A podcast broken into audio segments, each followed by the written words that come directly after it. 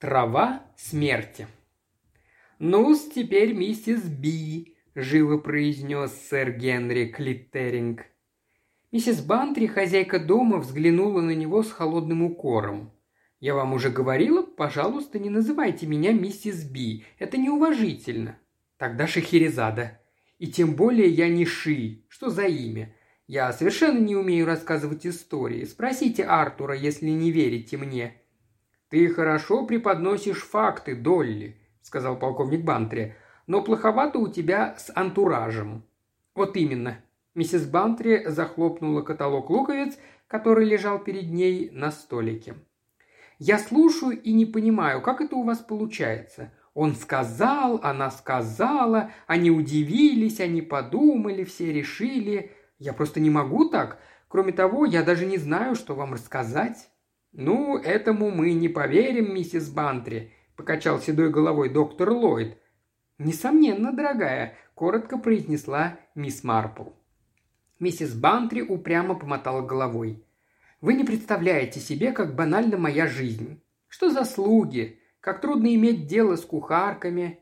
А поездки в город за платьями? А дантист? А аскот? Вот уж чего Артур терпеть не может. А потом еще сад?» «Ага, – обрадовался доктор Ллойд. «Сад! Мы знаем, к чему лежит ваша душа, миссис Бантри». «Должно быть, так приятно иметь сад», – мечтательно произнесла Джейн Хельер, молодая красивая актриса. «Если бы еще не надо было копаться в земле и портить руки. Я так люблю цветы». «Сад», – повторил сэр Генри. «Разве нельзя принять его за отправную точку? Так, приступим, миссис Би отравленная луковица, смертоносные нарциссы, трава смерти. «Странно, что вы об этом заговорили», — сказала миссис Бантри. «Вы кое о чем напомнили мне. Артур, что ты скажешь о трагедии в Клодерхэм-Корт? Помнишь старого Эмброза Берси? Каким очаровательным человеком мы его считали?» «Как же, конечно. Да, странная была история. Расскажи, Долли». «Лучше ты, дорогой. Глупости рассказывай. Выкарабкивайся своими силами. Я уже свою историю поведал». Миссис Бантри глубоко вздохнула. Она сжала руки, на ее лице отразилось мучительное раздумье. «Что ж, рассказывать-то, собственно, и не о чем», – вдруг быстро и гладко заговорила она.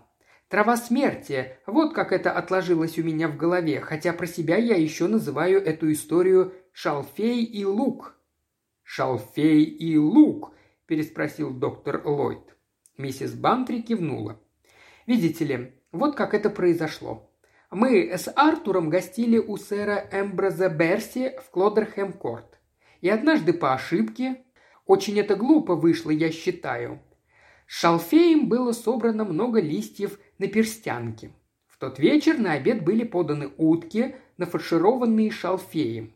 Вскоре все почувствовали себя очень плохо, а одна девушка, подопечная сэра Эмброза, даже умерла. «Бедная, бедная», — сказала мисс Марпл, — «какая трагедия?» «Неужели?» «Ну и что же дальше?» – спросил сэр Генри Клиттеринг. «Дальше ничего», – ответила миссис Бантри. «Все». Все от изумления раскрыли рты. Хотя они и были предупреждены, но уж такой краткости никто не ожидал. «Миссис Бантри, дорогая», – запротестовал сэр Генри, – «это недопустимо. То, что вы рассказали, просто несчастный случай, но уж никак не загадка». «Ну, кое-что еще было», – сказала миссис Бантри. «Но если бы я выложила все подробности, вы бы сразу поняли, в чем дело». Она с укором взглянула на присутствующих и с грустью добавила. «Я же говорила, что не умею рассказывать». «Так-так, воскликнул сэр Генри. Он выпрямился на стуле и вставил монокль. В самом деле, Шахерезада, это чрезвычайно занятно. Нашим способностям брошен вызов, я уверен. Вы сделали это не без намерения пробудить любопытство. Что ж, тогда несколько раундов двадцати вопросов. Мисс Марпл, может быть, вы начнете? Мне бы хотелось узнать что-нибудь о кухарке, – отозвалась мисс Марпл. «Она, наверное, была очень глупой или неопытной?»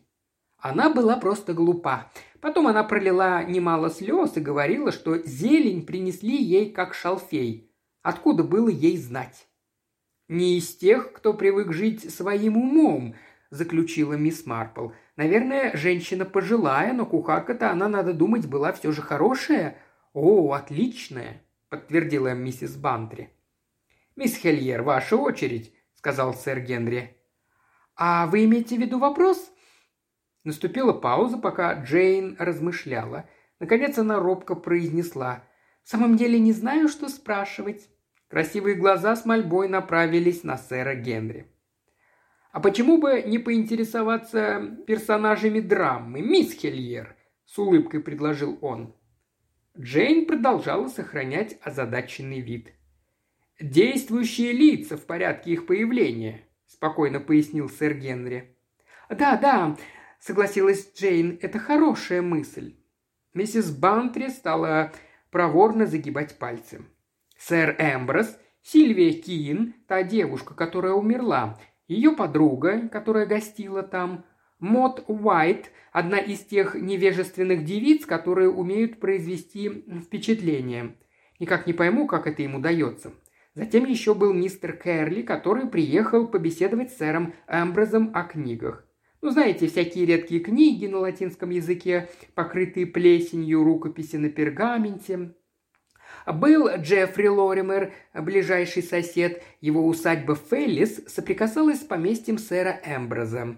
Была миссис Карпентер, одна из тех среднего возраста кошечек, которым, кажется, всегда удается устраиваться с удобствами. Она, я полагаю, была дамой-компаньонкой Сильвии.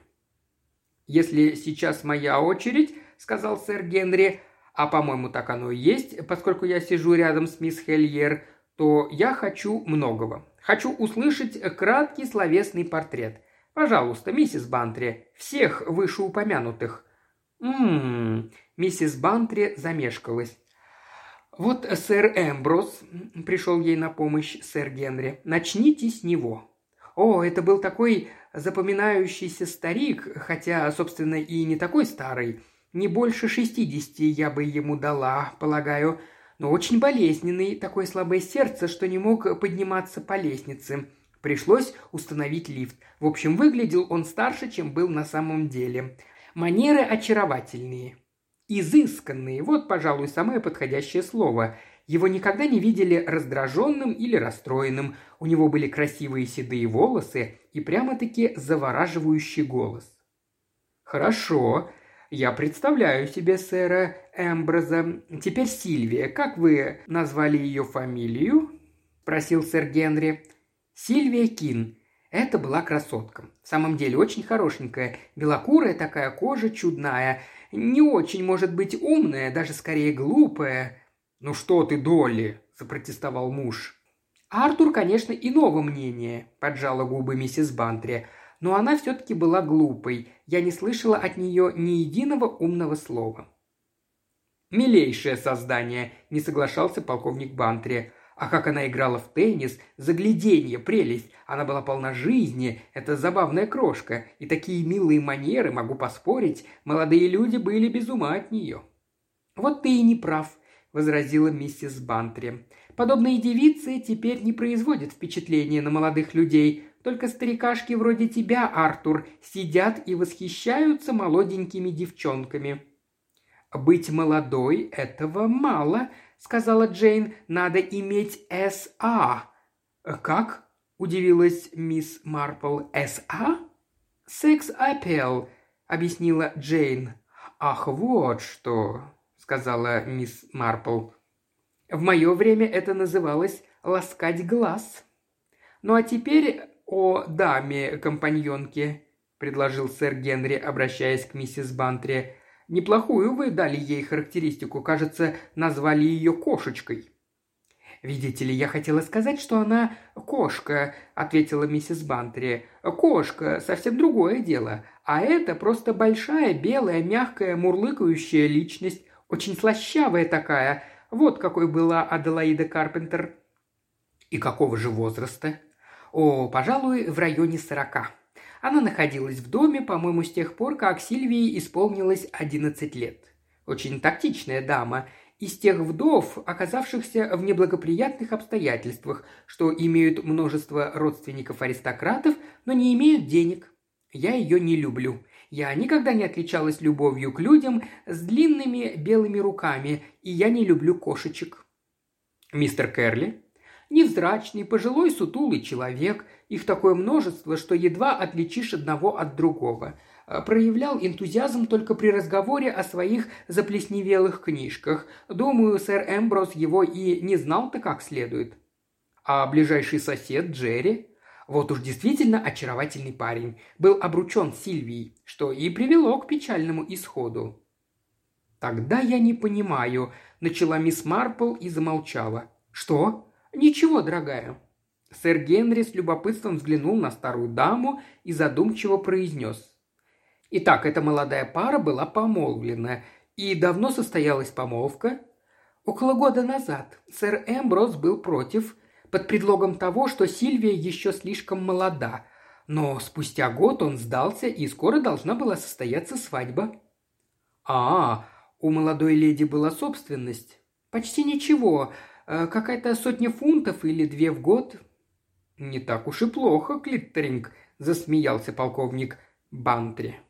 «Ну все, пусть теперь доктор задает вопросы», – сказал сэр Генри. «Мое любопытство, собственно, главным образом профессионально», – начал доктор Ллойд. «Хотелось бы знать, какое медицинское заключение было представлено следствию, если, конечно, хозяйка знает и помнит». «Насколько мне известно, отравление дигиталисом. Так, кажется, называется». Доктор Ллойд кивнул. Наперстянка дигиталиса воздействует на сердце. Конечно, это очень ценное лекарство при некоторых формах сердечной недостаточности. И вместе с тем очень странный случай. Не могу поверить, чтобы листья наперстянки могли привести к летальному исходу. Представление о ядовитости ее листьев и ягод сильно преувеличено. Мало кто понимает, что активное ее начало, алкалоид, нужно сперва извлечь в чистом виде. Миссис МакАртур послала на днях несколько особых луковиц миссис Туми, сказала мисс Марпл. А кухарка миссис Туми приняла их за обыкновенный лук, и, конечно же, все Туми сильно заболели. «Но они не умерли от этого», – заметил доктор Ллойд. «Нет, не умерли», – подтвердила мисс Марпл. «Одна моя знакомая умерла от отравления птамаином, трупным ядом», – сказала Джейн Хельер. «Нам надо продвигаться в расследовании преступления», – заметил сэр Генри. «Преступление?» – вздрогнув, переспросила Джейн. «Я думала, это несчастный случай». «Если бы это был несчастный случай, наверное, миссис Бантри не стала бы нам о нем рассказывать», – возразил сэр Генри. «Нет, я считаю, что это только на первый взгляд несчастный случай. За ним кроется что-то довольно мрачное. Помню такой казус. Гости на вечеринке болтали после обеда. Стены были увешаны всевозможным старинным оружием. Вдруг один из гостей схватил со стены седельный пистолет и нацелился в другого, делая вид, что стреляет. Пистолет оказался заряженным, прозвучал выстрел, произошло убийство. И нам пришлось выяснять, во-первых, кто тайно зарядил пистолет, во-вторых, кто направил разговор таким образом, что в результате неумной шутки произошла трагедия. Ведь человек, нажавший на курок, был не виноват – мне кажется, у нас тут с вами почти такая же ситуация. Листья дигиталиса были намеренно смешаны с шалфеем в преддверии определенного результата. Поскольку мы снимаем подозрение с кухарки, не так ли, возникает вопрос, кто собирал зелень и принес ее на кухню. На это ответить просто, по крайней мере, на последнюю часть вопроса, сказала миссис Бантри. Сама Сильвия и принесла зелень на кухню. Это была ее постоянная обязанность – собирать салат, зелень, молодую морковку, в общем, делать то, чем садовники не хотят как следует заниматься. Они не подадут вам к столу ничего молодого и нежного. Им, видите ли, дай точные образцы. Сильвия и миссис Карпентер, бывало, сами заботились об этом. А наперстянка действительно росла вместе с шалфеем в одном месте, так что ошибиться было нетрудно. Сильвия в самом деле сама собирала этого никто не знал. «Предположение – штука опасная», – многозначительно произнес сэр Генри. «Я, например, знаю, что миссис Карпентер э, не собирала», – твердо заявила миссис Бантри. «Она все утро провела со мной на террасе. Мы вышли туда после завтрака. Была необычайно теплая для ранней весны погода. Сильвия одна спустилась в сад, а потом я увидела, как она прогуливается под ручку с Мод Уайт. Они были хорошими подругами?» – спросила мисс Марпл. «Да», – ответила миссис Бантри и, казалось, хотела сказать что-то еще, но промолчала. «И долго ее подруга там гостила?» – поинтересовалась мисс Марпл. «Около двух недель», в голосе миссис Бантри послышалась нотка тревоги. «Вы не любите мисс Уайт?» – предположил сэр Генри. «Вовсе нет. Это просто так. Вовсе нет». Тревога в ее голосе усилилась. «Вы что-то скрываете, миссис Бантри», – упрекнул ее сэр Генри. «Я только сейчас подумала», – сказал мисс Марпл, – «но не хочу возвращаться». «О чем же вы подумали?»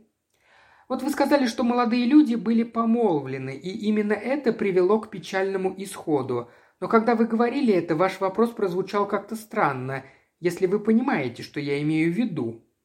«Да чего же вы ужасный человек?» Миссис Бантри сукоризной посмотрела на мисс Марпл. «Вы всегда, кажется, все знаете. Да, я кое-что подумала, но, право, не знаю, следует ли мне об этом говорить». «Обязательно следует», – решительно заявил сэр Генри. Какие бы ни были у вас сомнения, ни о чем нельзя умалчивать. Хорошо. Так вот, вечером накануне трагедии я вышла перед обедом на террасу. Окно в гостиной было открыто, и я случайно увидела Джерри Лоримера и Мод Уайт. Ну, он э, целовал ее. Конечно, я не поняла, то ли это он просто так, или же... Ну, я полагаю, и никто не поймет. Я знала, что сэр Эмброс недолюбливал Джерри Лоримера. Возможно, ему было известно, что это за человек, но в одном я была уверена. Мод Уайт была по-настоящему в него влюблена. Вы бы только видели, как она на него смотрела, когда забывалась. И к тому же, я думаю, она больше подходила ему, чем Сильвия. «И еще вопрос, пока меня не опередила мисс Марпл», — сказал сэр Генри. «После трагедии Джерри Лоример женился на Мод Уайт?» Да, женился. Спустя шесть месяцев». «О, Шахерезада, Шахерезада», – покачал головой сэр Генри. «Подумать только, как вы нам поднесли эту историю в начале. Одни голые кости. И сколько мы теперь обнаруживаем на них мяса». «Не ведите таких отвратительных речей», – запротестовала миссис Бантри. Нечего употреблять слово «мясо». Вегетарианцы вечно так говорят «я никогда не ем мясо», да еще таким тоном, что вы тут же начинаете испытывать отвращение к великолепному маленькому бифштексу. Вот мистер Керли, например, был вегетарианцем и бывало ел за завтраком какую-то странную мешанину, похожую на отруби. У этих бородатых стариков часто бывают причуды, к тому же они носят патентованное нижнее белье. «Что это ты, Долли?» – возмутился муж. «Откуда ты знаешь, какое у него нижнее белье?» «Я просто так предполагаю», – ответила миссис Бантри с чувством собственного достоинства.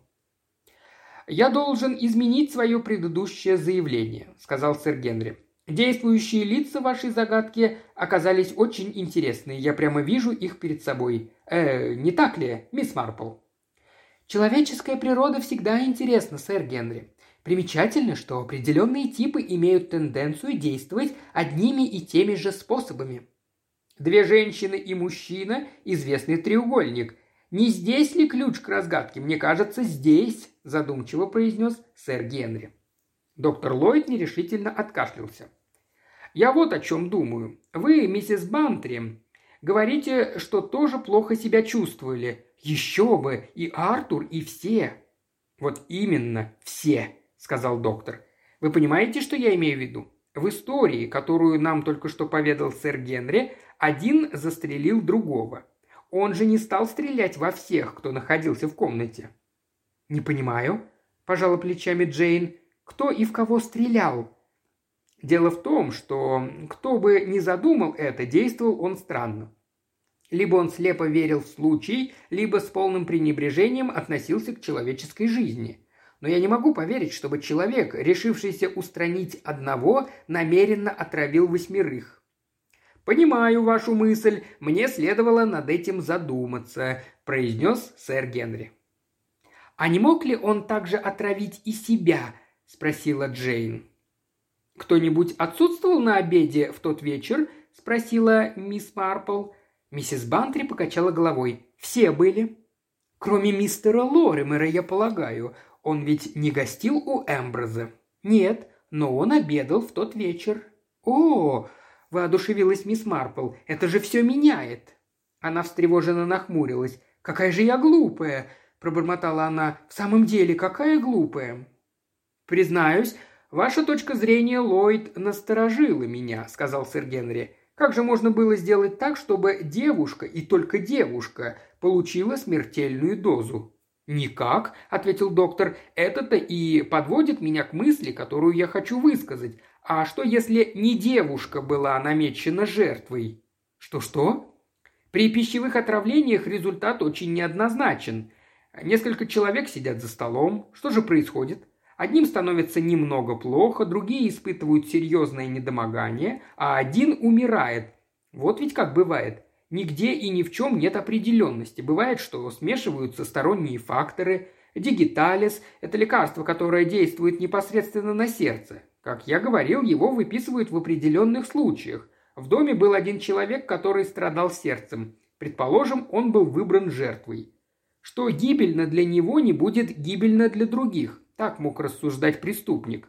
То, что обернулось все иначе, является лишь доказательством того, о чем я только что сказал неопределенности и ненадежности воздействия лекарств на человеческий организм. «Сэр Эмброс, вы думаете, преступник имел в виду его?» – спросил сэр Генри. «Да-да, а смерть девушки – случайность». «Кто бы получил деньги после его смерти?» «Очень разумный вопрос, мисс Хельер. Один из первых, которые мы всегда задаем себе, уверяю вас, как профессионал в недавнем прошлом», – сказал сэр Генри. «У сэра Эмброза был сын, взбалмошный парень», – медленно проговорила миссис Бантри. Он давно поссорился с отцом, но все-таки лишить его наследства сэр Эмброс не мог. Впоследствии Клоддерхэм Корт был передан наследнику по закону. Мартин Берси унаследовал и титул, и поместье. Было, однако, много другой собственности, которой сэр Эмброс мог распорядиться по своему усмотрению и которую он завещал своей подопечной Сильвии – я об этом знаю, потому что сэр Эмброс умер менее чем через год после событий, о которых я рассказываю. Он не побеспокоился о новом завещании после смерти Сильвии. Думаю, деньги перешли в казну или, может быть, к его сыну, как ближайшему родственнику. Я, право, точно не помню. Так что смерть его была только в интересах сына, который отсутствовал, и девушки, которая умерла, задумчиво произнес сэр Генри. Затруднительный случай. «Неужели другая женщина ничего не получила?» – спросила Джейн. «Та, которую миссис Бантрия называла кошечкой». «Она не была упомянута в завещании», – сказала миссис Бантри. «Мисс Марпл, вы не слушаете», – обратился к ней сэр Генри. «Где вы там витаете?» «Я думаю о старом мистере Баджере, аптекаре», – ответила мисс Марпл. У него была молодая экономка. Настолько молодая, что годилась ему не то что в дочке, а во внучке. И ни слова своим, полным надежд племянникам и племянницам, никому из семейного круга. А когда умер, поверите ли, оказывается, был тайно женат на экономке уже два года. Конечно, мистер Баджет, аптекарь, грубый, неотесанный старик, а сэр Эмброс Берси был утонченным джентльменом – как говорит миссис Бантри, но, несмотря на это, человеческая природа во многом одинакова. Наступила пауза. Сэр Генри пристально посмотрел на мисс Марпл, а та, в свою очередь, бросила на него спокойный насмешливый взгляд. Джейн Хельер нарушила молчание. «А эта миссис Карпентер была хороша собой?» «Да, но такая неяркая, ничего вызывающего». «У нее был очень приятный голос», — заметил полковник Бантри. «Мурлыканье, вот как я это называю», – возразила миссис Бантри. «Мурлыканье». «Тебя тоже скоро назовут кошкой». «Мне нравится быть кошкой в домашнем кругу», – сказала миссис Бантри. «И вообще я не очень жалую женщин, тебе это известно. Мне больше по душе мужчины и цветы». «Отличный вкус», – усмехнулся сэр Генри, «особенно потому, что на первом месте мужчины». «Все это так», – сказала миссис Бантри. Но как же все-таки насчет моей маленькой загадки, по-моему, подходящая?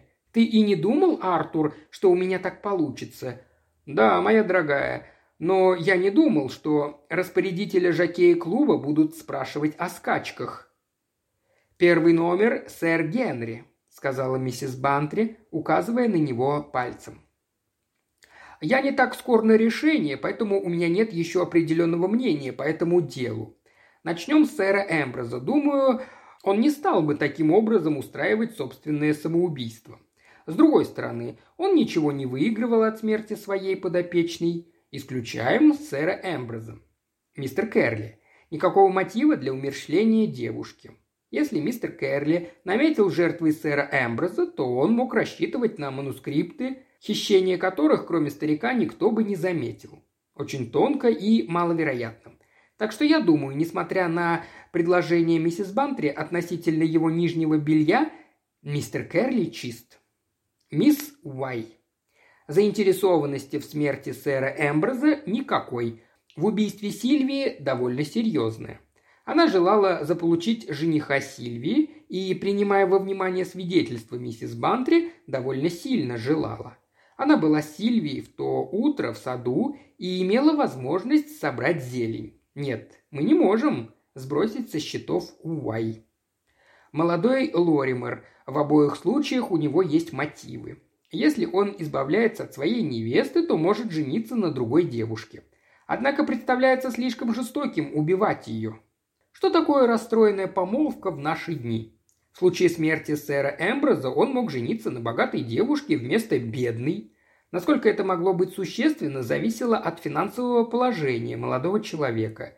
Если я установлю, что его поместье было заложено и что миссис Бантри намеренно скрывала от нас этот факт, я потребую назначить ей штраф. Теперь миссис Карпентер. Эти белые руки, с одной стороны, и отличное алиби на тот момент, когда собиралась зелень, вызывают у меня недоверие. У меня есть и еще одна причина подозревать эту даму, но я ее пока придержу. Итак, мне надо выбрать. Я выбираю мисс Мод Уай. Против нее доводов больше, чем против других. «Номер второй», – объявила миссис Бантри, указывая на доктора Ллойда. «Я думаю, вы ошибаетесь, Клиттеринг. Вряд ли кто-то хотел убить девушку. Я убежден, что преступник хотел избавиться от сэра Эмброза. Не уверен, что у молодого Лоримера было для этого достаточно знаний. Я склонен считать виновным во всем Карпентер. Она в семье давно знала, в каком состоянии здоровье сэра Эмброза, и легко могла подстроить все так, чтобы эта девица, Сильвия, которая, как вы сами говорили, была довольно глупа, нарвала нужных листьев – Мотива признать не вижу, но я осмеливаюсь высказать догадку о том, что сэр Эмброс когда-то составил завещание, в котором была упомянута она. Это все, что я могу предположить. Указательный палец миссис Бантри направился на Джейн Хельер. «Не знаю, что и сказать», – вздохнула Джейн. «Единственно, почему бы девице самой этого не сделать? В конце концов, ведь это она отнесла зелень на кухню. А вы говорили, что сэр Эмброс возражал против ее замужества. Если бы он умер, она бы получила деньги и могла бы выйти замуж. О здоровье сэра Эмброза она знала столько же, сколько и миссис Карпентер. Палец миссис Бантри направился на мисс Марпл. «Ну, теперь наша наставница», — сказала она. Сэр Генри прекрасно все растолковал. «Прекрасно», — повторила мисс Марпл. И доктор Ллойд тоже сделал правильные замечания. Они все прояснили. Только я думаю, доктор Ллойд не уточнил одну малость. Видите ли, не будучи лечащим врачом сэра Эмброза, он, естественно, не знал, каким именно видом сердечной недостаточности страдал сэр Эмброз. Не так ли? «Я не совсем понимаю, что вы имеете в виду, мисс Марпл», – недоуменно поднял глаза доктор Ллойд. Вы строите свое предположение на том, что у сэра Эмброза было такое сердце, на которое Дигиталис оказал бы вредное воздействие, ведь так? Но вы ничем не можете этого доказать. Возможно, все было наоборот. Наоборот? Да, вы же сказали, что его часто прописывают при болезнях сердца. Даже теперь не понимаю, к чему вы клоните. Так вот, это означает, что в распоряжении сэра Эмброза имелся в достаточном количестве дигиталис, за который не надо отчитываться. Что я хочу сказать? Вечно я не могу как следует выразить свою мысль. Предположим, вы хотели отравить кого-то смертельной дозой дигиталиса. Не будет ли самым простым и легким способом устроить отравление практически всех листьями на перстянке? В любом случае убийство бы не было тайной, а здесь никто бы не удивился одной жертве, потому что, как сказал доктор Ллойд, это такие неопределенные вещи. Вряд ли кто поинтересуется, а не получила ли девушка смертельную дозу настойки дигиталиса или чего-то в этом роде. Он мог бы подмешать ей дигиталис в коктейль или в кофе, или даже заставить выпить просто-напросто в качестве тоника. Вы хотите сказать, что сэр Эмброс отравил свою подопечную, очаровательную девушку, которую так любил? Вот именно, подтвердила мисс Марпл. Вспомните Баджера и его молодую экономку. Не говорите мне, что мужчина 60 лет не может влюбиться в 20-летнюю девушку. Это случается каждый день. А у такого старого деспота, как сэр Эмброс, это могло привести к такому неожиданному обороту. Это иногда превращается в безумие. Он не мог перенести мысли, что она выйдет замуж. Он сделал все возможное, чтобы этому воспрепятствовать, и не получилось. Его неукротимая ревность довела его до того, что он решил лучше убить ее, чем отдать молодому Лоримеру. Он, должно быть, все обдумал заранее, ведь на перстянку нужно было просеять и вырастить среди шалфея. Когда наступило время, он набрал ее сам и отправил девушку с зеленью на кухню. Ужасно даже подумать об этом. Но я считаю, что надо посмотреть с точки зрения милосердия. Ведь джентльмены такого возраста настолько своеобразны, когда дело касается молодых девиц. Наш последний органист – а, впрочем, ни к чему мне тут пересказывать всякие скандальные истории. «Миссис Бантри, это так?» – спросил сэр Генри. Миссис Бантри кивнула. «Да, я и представления об этом не имела, считала, что несчастный случай. Потом, после смерти сэра Эмброза, я получила письмо. Он распорядился отослать его мне. В нем он поведал мне правду. Не знаю, почему именно мне, но мы всегда с ним очень ладили. Наступило молчание. Миссис Бантри почувствовала в нем осуждение и поспешила оправдаться. «Вы полагаете, что я раскрыла секрет, но это не так. Я поменяла все имена. На самом деле его имя было не Эмброс Берси. Разве вы не видели, как Артур глупо уставился на меня, когда я произнесла это имя? Он сначала ничего не понял, Словом, как пишут иногда в журналах или в начале книжек, все имена в этой истории изменены. Вы никогда не узнаете, кто они были на самом деле.